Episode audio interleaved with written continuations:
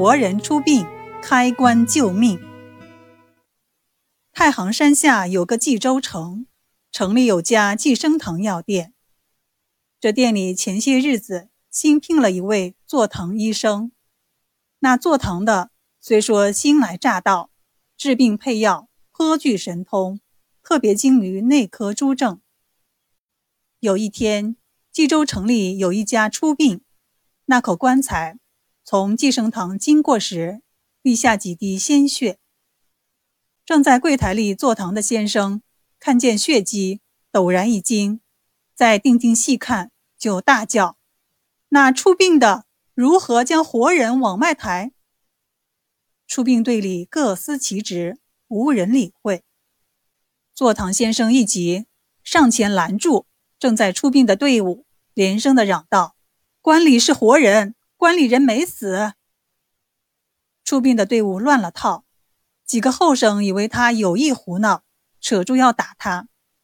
吹鼓手是个老者，见多识广，看坐堂先生不像作恶的，便制止了年轻人，换过一位中年汉子，叫他才躲。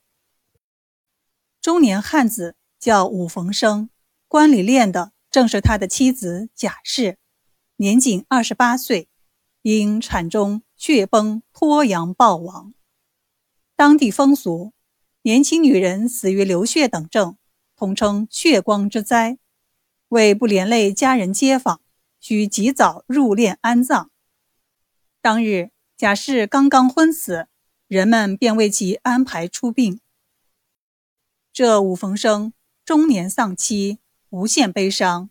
听坐堂先生一说，竟也异想天开，甘愿开棺验尸。此言一出。几个愣小子一拥而上，嘎吱一声把棺盖撬开。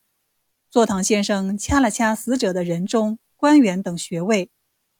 过了一会儿，那贾氏时而换气，继而呻吟，再而略睁双目，半欠身子，抑郁坐起。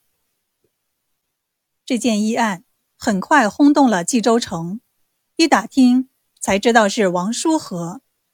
一时间，一传十。十传百，把王叔和传成了当今扁鹊，华佗在世。